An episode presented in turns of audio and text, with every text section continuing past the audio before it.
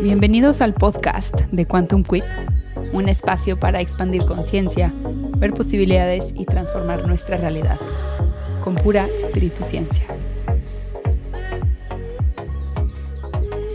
Ok, este episodio puede estar un poco fuerte, puede estar un poco sensible, pero me lo han pedido tanto, tanto, y una parte de mí honestamente lo estaba evitando porque no quiero herir ninguna susceptibilidad, pero creo que ya no es evitable. Así que en este episodio vamos a reflexionar sobre la decisión de ser madre o de no ser madre. Muchas de ustedes me han escrito con esta duda, porque muchas de ustedes saben que al menos en este momento presente, en esta elección desde hace muchos, muchos años, desde que tengo 11 años para ser exacto, sé que, sé que no quiero ser madre o que no es una elección que está dentro de mi realidad.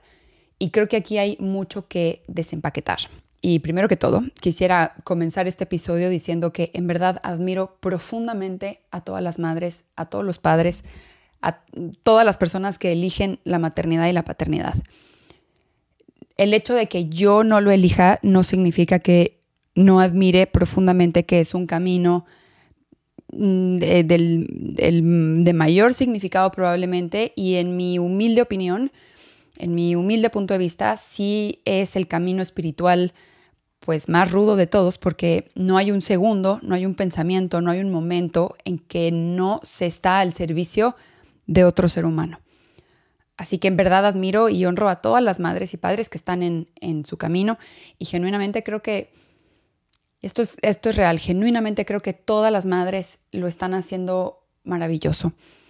Genuinamente creo que todos estamos haciendo lo mejor que podemos con las herramientas que tenemos. Y por supuesto que siempre hay algo que podemos mejorar, pero eso no significa que somos malas personas o que tenemos malas intenciones o que somos erróneos o que hay algo mal con nosotros. Pero pareciera que culturalmente la maternidad está muy ligada, muy atada a la culpa. Y de hecho quisiera decirles que es un grandísimo número de mujeres que han llegado conmigo a sesiones individuales con lágrimas en los ojos, culpándose y sintiéndose los peores seres humanos porque en realidad no querían tener hijos y se dieron cuenta después de que los tuvieron, en donde ya no hay vuelta atrás. Entonces, un montón de culpa de, cómo es posible que puedas tener este tipo de pensamientos si tú, si eres madre, debes de ser una fuente de amor incondicional infinita, ¿no? Y honestamente es un honor para mí poder ser un espacio de no juicio para estas mujeres y dentro de ese espacio regresar a la confianza en la vida, soltar esas culpas, soltar el control, reconocer, también llegar a reconocer que las almas realmente no nos pertenecen, no son nuestras un alma de un bebito no es nuestro, no es de nuestra pertenencia. Todas las almas le pertenecen a Dios. Es Dios mismo eligiendo experimentarse en esta experiencia humana y vivir todo lo que nos toca vivir. Y cuando digo Dios, recuerda que es Dios, universo, fuente, madre, padre, creador, conciencia universal, todopoderoso. Por favor, tú elige tu lenguaje en lo que creas conmigo resuenan todas esas palabras, amo todas esas palabras para referirme a Dios, pero por efectos prácticos voy a referirme a esa conciencia universal, al universo, como Dios, ¿ok? Pero por favor, tú considera la palabra de tu elección. Yo sí creo que todo, absolutamente todo, es una idea de Dios. Todas las ideas son de Dios, absolutamente en todo lo que existe está Dios presente. Desde cada pensamiento que tenemos hasta cada inspiración que nos llega, hasta la inteligencia divina que nos palpita y que nos respira, hasta cada uno de nosotros somos de Dios. Y a mí me gusta verlo así. Voy a tratar de explicarlo como yo lo veo. Y en otros episodios te he comentado, te he explicado que donde pones tu atención, pones tu energía. Y tu energía es solo tu capacidad creativa de crear. Entonces nosotros, cada uno de nosotros, somos la creación de Dios. Dios colocó su atención, su infinito e ilimitado observador en un fractal de su conciencia donde tuvo una idea y nacimos, nos creó. Por ende, todas las almas que llegan a esta experiencia, a mí me gusta pensar que son una idea, somos el pensamiento, somos el deseo, somos el anhelo, esa inspiración del mismo universo. Y aunque nosotros pongamos todo de nuestra parte para tener un hijo o para no tenerlo. Hay veces que bebés llegan, aunque no hayan sido esperados, y hay veces que no llegan, aunque sean los más esperados. Y, entiendo que en ambas puede llegar miedo, frustración, surgen muchas incomodidades en estos procesos. Y lo que yo he encontrado en, en los acompañamientos que yo he tenido es que muy en conclusión, después de un larguísimo proceso, estoy tratando de resumirlo, estoy tratando de explicar algo complejo en este tiempo, es que en algún momento se nos invita a soltar el control porque las almas no son nuestras. El alma de, nuestros hijos no nos pertenece, el alma de nuestros padres no nos pertenece, nosotros no le, nuestra alma no le pertenece a nuestros padres. Dicho esto, hoy puedo estar diciendo que elijo no ser madre, pero digamos que si Dios o el universo tiene planes diferentes para mí, pues también entiendo que son sus planes y no el mío. Y yo puedo poner todo de mi parte para que eso no suceda. También estoy en profunda certeza de que si esta es mi elección, de que yo estoy clara que no vengo a ser madre, no vengo a servir a través de la maternidad, sino vengo a estar al servicio desde otro lugar. Y está perfecto. No hay lugar correcto, incorrecto, mejor o peor que otro. Hay el lugar que te resuena a ti, lo auténtico. Hay lugar de servicio en el que tu autenticidad y tu equilibrio va a poder ser sostenible. Y esto no significa que no me encanten los bebés o que no sea súper niñera. Siempre lo he sido, siempre lo fui. Era la típica que le encantaba que la contrataran de babysitter. Y regresando al punto, no tiene absolutamente nada de malo no querer ser mamá.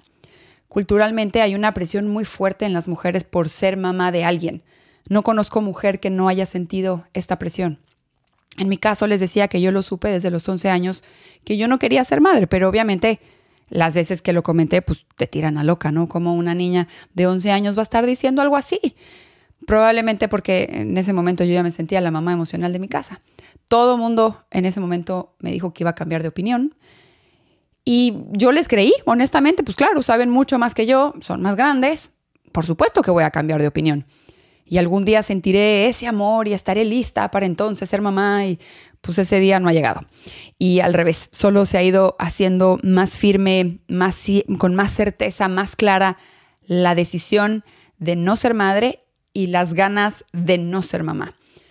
A los 14 años me acuerdo que le dije a mi mamá que yo no quería ser mamá. Claro que me dijo que, estoy, que, no tenía que yo estar pensando en eso, que tenía 14 años, que, que, que, que ni al caso. A los 18 años en un aeropuerto se lo volví a decir a mi mamá. Le comenté que yo no me veía, que yo no quería ser mamá. Incluso en mi primer matrimonio, de 25 a mis 28, tenía clarísimo que no era un buen momento para ser mamá. Y por supuesto que es bien fácil perderte en lo que dice la cultura, que es el siguiente paso, en lo que sigue. Pues ya tienes un novio, ya llevas tanto tiempo, ya te toca casarte y cuando te casas te toca tener hijos. Es bien fácil perderte en lo que te dice la cultura que tiene que ser tu vida, en lo que te tienes que convertir, en lo que tienes que hacer. Y es mucho más fácil perderte si no estás en un proceso de autoconocimiento. Es fácil perderte si no te conoces. Si el conocimiento es poder, entonces el autoconocimiento es empoderamiento. Y empoderamiento es tu propio poder en acción, poder aplicado, que eso es lo que direcciona todas nuestras energías a crear el contenido de esa misma energía. Entonces, después de mi primer matrimonio, lo tenía mucho más claro. Yo no quiero ser mamá, pero cuando realmente digamos que esa claridad se instaló y más bien empecé a honrar esa autenticidad, fue cuando nació mi, mi sobrina, que es el amor de mi vida. Mi hermana y mi sobrina son amores de mi vida. Cuando mi hermana se embarazó, todo mundo me decía lo mismo, vas a ver, vas a ver, cuando nazca tu sobrina vas a sentir muchísimo amor, el amor más profundo que te puedas imaginar. Es tan profundo el amor que sientes que se te va, se te va a antojar tener un bebé. Todas las mujeres de mi familia me decían esto y yo honestamente confío mucho en las mujeres de mi familia. Vengo de, de mujeres fuertes y la verdad nos llevamos muy bien, nos queremos muchísimo. Entonces yo confiaba mucho en sus palabras. Ellas saben más que yo, son más sabias. Yo tengo, estoy en mis treintas, probablemente eso en cualquier momento va a surgir, voy a sentir algo que, que me va a hacer querer un bebé. Y pues resulta que nace mi sobrina, la tengo en mis brazos, es la cosa más preciosa que he visto en mi vida. sí es muy conmovedor ver a un ser tan vulnerable e increíble como es un bebé. Y en mi pensamiento solo aparecía, tú vienes a otra cosa, esta no es tu vida.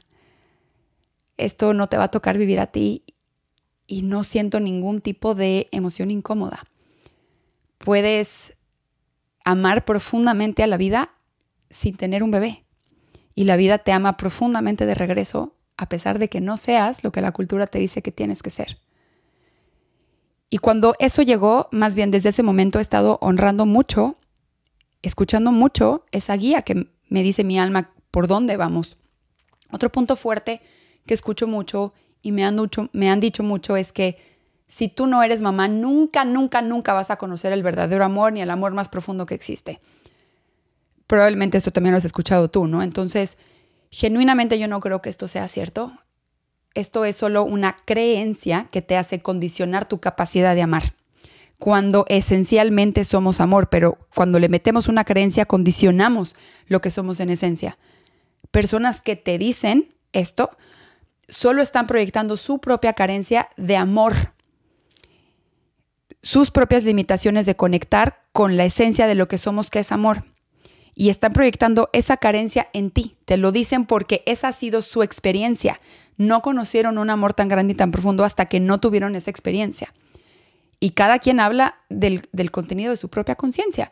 Entonces, si tú amas la vida, si tú todos los días te despiertas amando profundamente la vida, y de repente, de momento a momento, sientes que la vida te abraza, que es un momento de mucho silencio y, puede durar un segundito, ¿no? No sé, algún día has estado en la naturaleza, algún día has estado observando o contemplando un atardecer o en una meditación profunda, llega una inmensa calma que, que,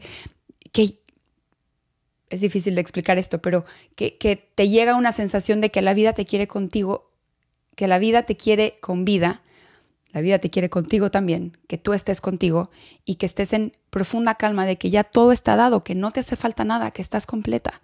Entonces, más bien una persona que te dice que nunca vas a conocer el amor hasta que lo que realmente te está diciendo, lo que realmente te está revelando, son las propias condiciones que esta persona tiene hacia el amor. ¿Cómo sabe esa persona sobre tu capacidad de amar? ¿Cómo puede tener tanta certeza esa persona sobre todo el proceso mental y emocional que hay en ti, adentro de ti? Yo me acuerdo que muchas amigas me decían esto y yo decía como, ¿cómo saben ellas que yo no tengo la capacidad de ir profundo en mi propio pensamiento y emoción como para conectar con lo que quiero, para conectar con ese abrazo de la vida en el que yo puedo experimentar ese amor? No se puede. Nadie puede saber todo ese viajecito interno que sucede adentro de ti. La doctora Shefali, que es la líder de opinión en el mundo de la crianza consciente, tiene un video en sus redes sociales que me encanta, que básicamente ella dice, si no sientes ese profundo deseo de ser madre, no lo seas. Probablemente no es para ti y hoy en día hay muchos formatos de vida, hay muchas formas de vivir. No todos ni todas tenemos que encajar en el mismo molde. No hay nada raro contigo, no hay nada de malo contigo, no es que vas en contra de la naturaleza si no sientes eso. Solo significa que tienes otros deseos, tienes otros intereses, tienes otros anhelos, tienes otro destino y está bien. Creo que lo peor que podemos hacer es sernos infieles a nosotros mismos, de no escuchar nuestros anhelos y no vivir una vida bajo diseño, elegida a conciencia. Y esto se conecta, esto que estoy diciendo se conecta mucho con otra cosa que escucho mucho alrededor de este tema de la maternidad, que es, te vas a arrepentir si no tienes hijos. Y va a llegar un momento en donde ya no vas a poder tener hijos porque pues, el sistema biológico y el relojito biológico mm, termina y ya no hay forma de tomar esa decisión. Yo no creo que esto se pueda. Yo no creo que realmente te puedas arrepentir de tu vida si realmente estás viviendo una vida llena de ti si dedicas tiempo a escucharte, si dedicas tiempo a estar presente contigo, si dedicas tiempo a conectar contigo, si dedicas tiempo para conectar con tus deseos, con tus anhelos, si estás cuestionando este condicionamiento social, si estás observando cuando entra la cultura que te dice que es lo el deber ser o cualquier tipo de obligación y te das un espacio para cuestionarte el grado de amor propio y qué tan profundo estás yendo en tu propio pensamiento, si estás presente con tus pasiones, si estás disfrutando de tu vida, ¿cómo te vas a arrepentir? ¿Cómo va a existir un futuro en el que te arrepientas de haber estado llena de ti? No podemos arrepentirnos de estar presentes con nosotros mismos, porque es lo que más auténtico y real y completo se siente.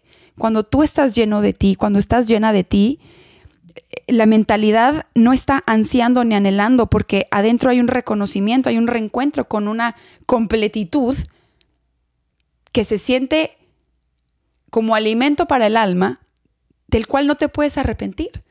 Además, en caso de que te llegaras a arrepentir, pues hay muchas formas en las que se puede maternar, expandir nuestro concepto de, de, de amar, de nutrir, de maternar. No es solo con un hijo que tengo, sino hay muchas otras formas de nutrir a alguien, de cuidar a alguien.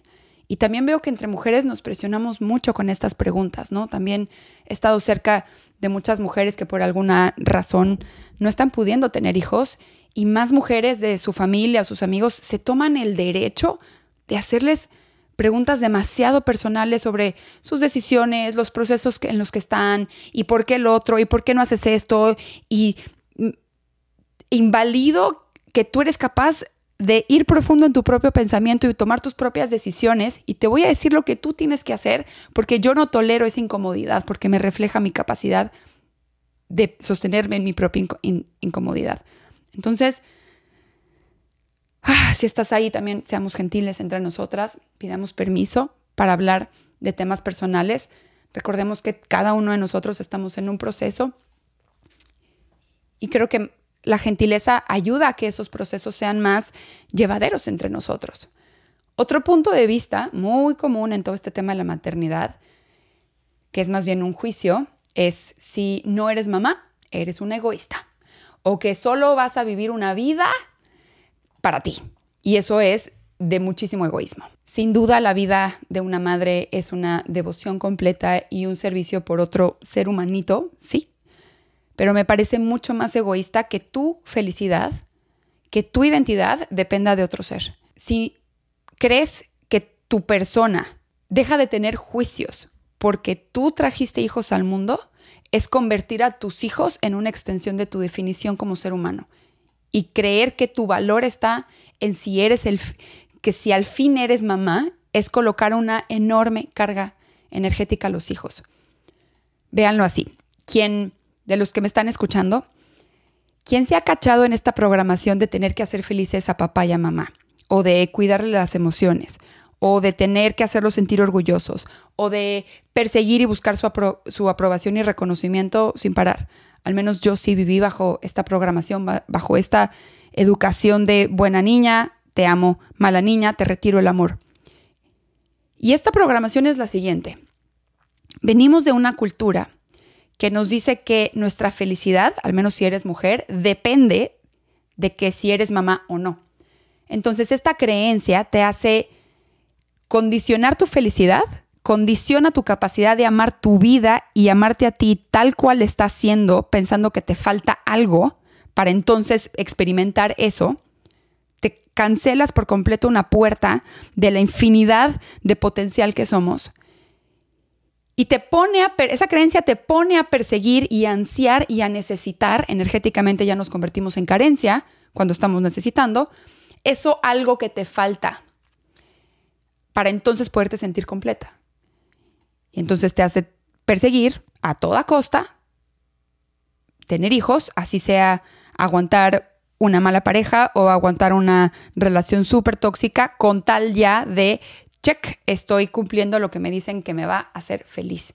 Cuando lo que realmente nos hace feliz es podernos liberar de los propios condicionamientos para reencontrarnos con nosotros mismos, en donde existe una infinidad de potencial de todo, de amor, de creatividad, de confianza hacia la vida. Esta programación de tener que ir a, tener hijos, así sea en contra de tu paz y de tu equilibrio, de lo que en verdad quieres y de aguantar relaciones, personas, situaciones, parejas, acuerdos que atenten contra tu equilibrio, no solamente es súper malo y dañino para nosotros mismos, pero también para los chiquitos. Es, esta es la vida que tenemos que vivir. desdibujarnos y aguantar aquello que es tóxico y atenta contra nuestro equilibrio. Y no solo se acaba aquí esto, sino que pensar que los hijos, que solo voy a ser feliz hasta que tenga hijos, es colocarles una carga energética inconsciente a los hijos de tú me tienes que hacer feliz. Yo te traje al mundo para que yo pueda ser feliz. Y como hijos, los que venimos de esta programación, no nos, no nos alcanza la vida para ser felices a nuestros padres, porque solo ellos pueden hacerse felices cuando se reencuentren con ellos. Esta programación como hijos nos hace alejarnos de nosotros mismos para lograr algo que no es lograble, porque no podemos sernos, hacernos responsable de la felicidad de otro. Y creer que la felicidad o la paz o el bienestar de papás depende de ti como hijo es una mega fuga energética de más de esta misma programación cultural colectiva. Porque uno como hijo se convierte en el salvador, en el resolvedor, en el que siempre tiene que estar disponible para los demás, en que tienes que dar, dar, dar, dar, dar y olvidarte completamente de ti, en el cajero automático, en el terapeuta, en el basurero de las quejas eh, y de toda la basura galáctica de la familia. Entonces, todo esto, esta misma programación, hace daño tanto a los padres como a los hijos, de seguir alejándonos de nosotros mismos. Y esto es seguir perpetuando vivir en un vacío, un vacío enorme que no, que no se puede llenar con nada externo, no se va a poder llenar con reconocimiento, con aprobación, con logros, con éxitos, con puestos de trabajo. No se logra con eso. No hay reconocimiento, orgullo, admiración, aprobación que te pueda llenar cuando tú estás vacío de ti, porque ese vacío solo se llena con tu propia presencia. Cuando estás presente en tu experiencia contigo, haciendo ese viaje de pasar lo que dice la mente hasta conectar con el corazón, cuando estás presente es que te reencuentras contigo y en el reencuentro se abre un portal, un viaje.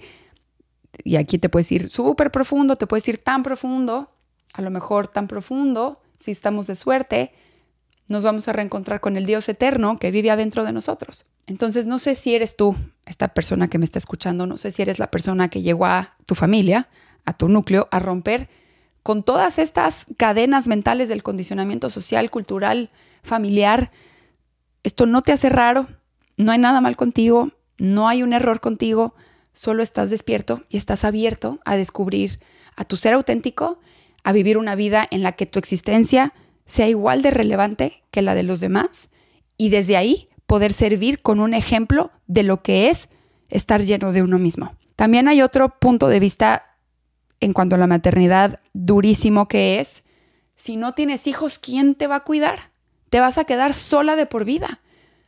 Y aquí tomar decisiones en base a estos miedos es como de, pues tengo que tener un hijo para que alguien me acompañe, para que alguien se haga cargo de mí. Es seguir jugando a la victimización en donde otro tiene que hacerse responsable de mí. Ya no solo mi felicidad y mi paz y que yo sienta admiración de mi propia extensión de mí, mi hijo, sino de ¿quién me va a cuidar? ¿Y quién me va a acompañar en mi vejez? Entonces, condiciono no solo mi vida, condiciono la felicidad de otras personas. Cuarto, la libertad de que otra persona pueda vivir su máxima expresión de vida, su máxima experiencia, porque le estoy metiendo una carga de decirle, ah, no, no, no, no, tú me tienes que acompañar a mí. ¿No les parece eso mucho más egoísta que tomar la decisión de no ser madre? A mí me parece mucho más egoísta pensar que otra persona está destinada a acompañarme y a cuidarme.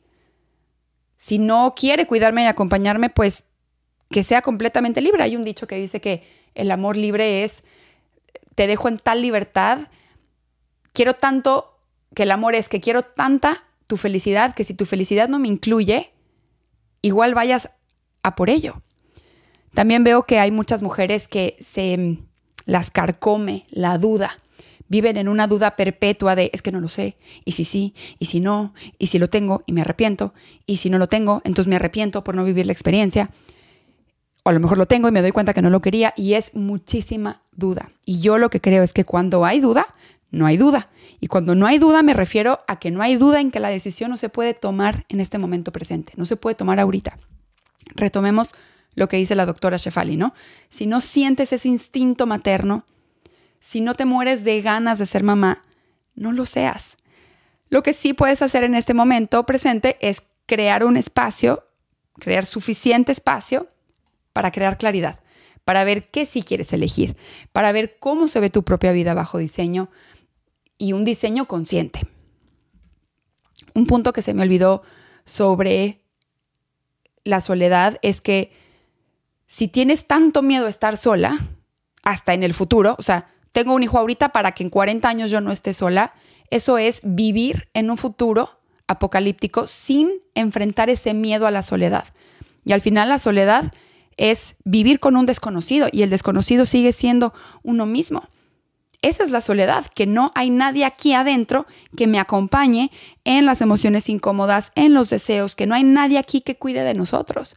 Y esa desolación viene de ese vacío de no conocernos. Ahora he escuchado a otras mujeres que dicen que no lo quieren porque no se sienten capaces de maternar y de cuidar a otro ser.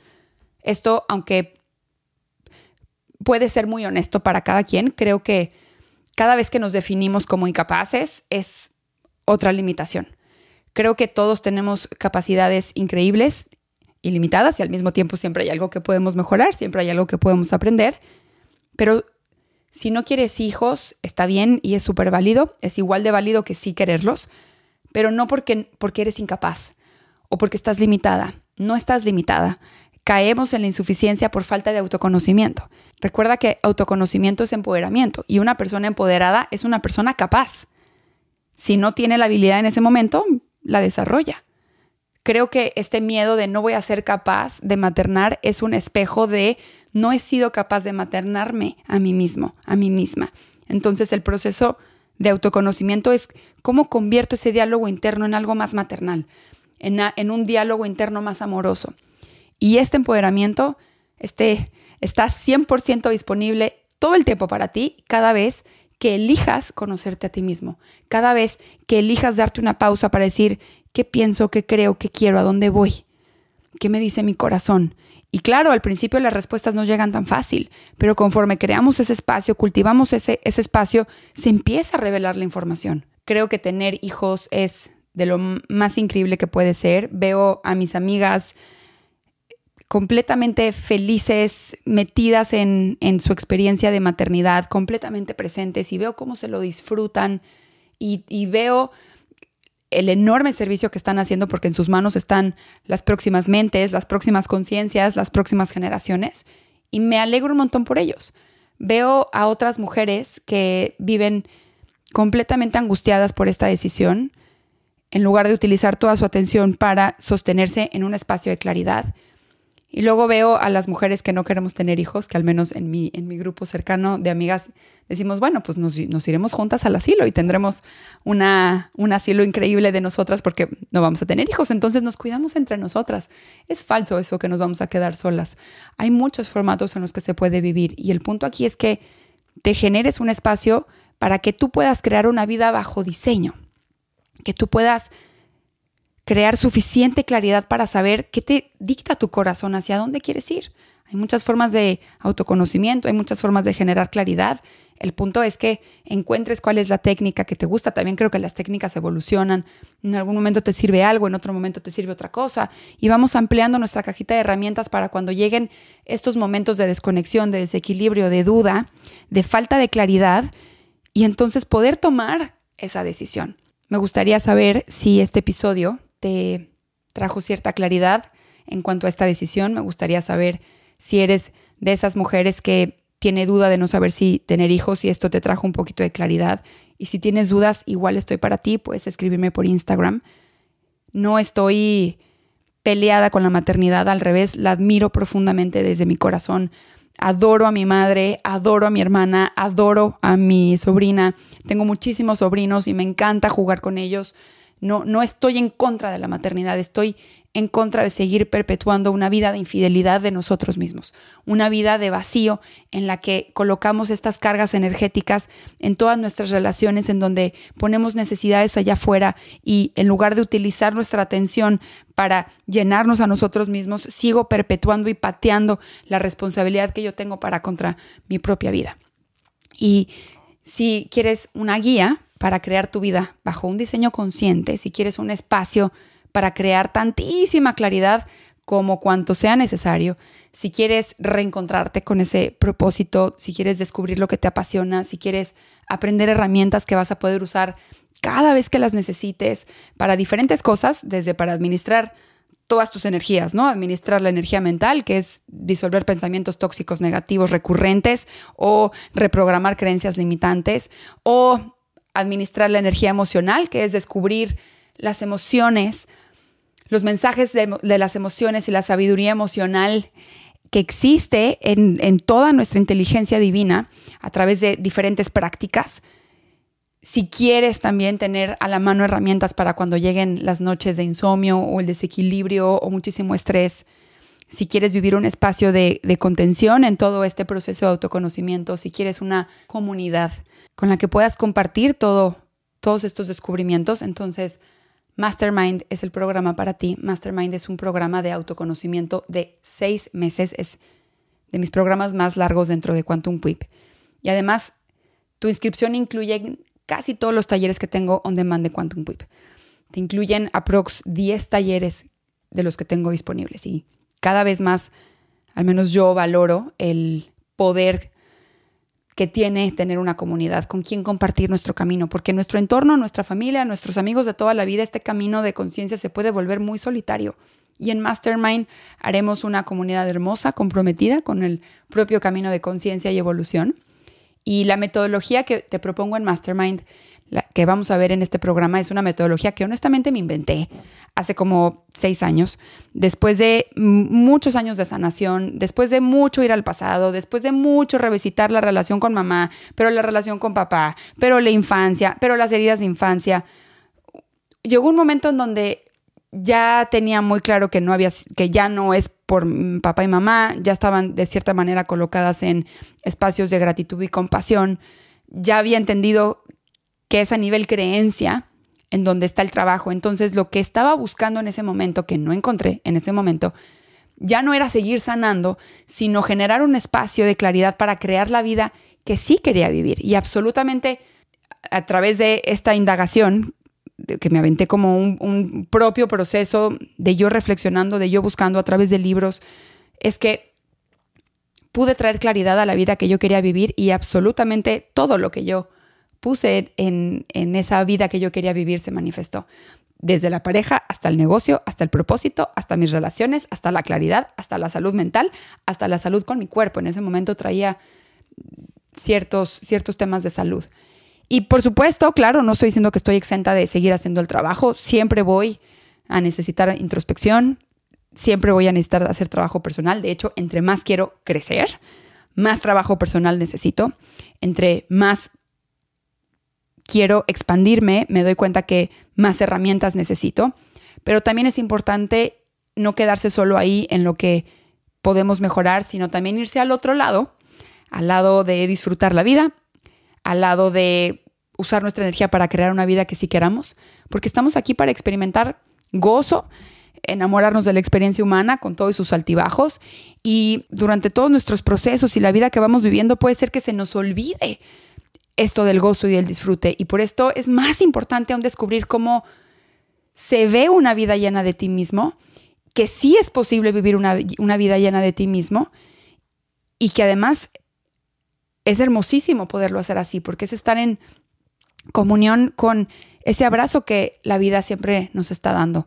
Así que te voy a dejar toda la información de ese programa en el link aquí abajo y cualquier duda o pregunta, escríbeme por Instagram si estás en YouTube, Déjame tus preguntas también en los comentarios.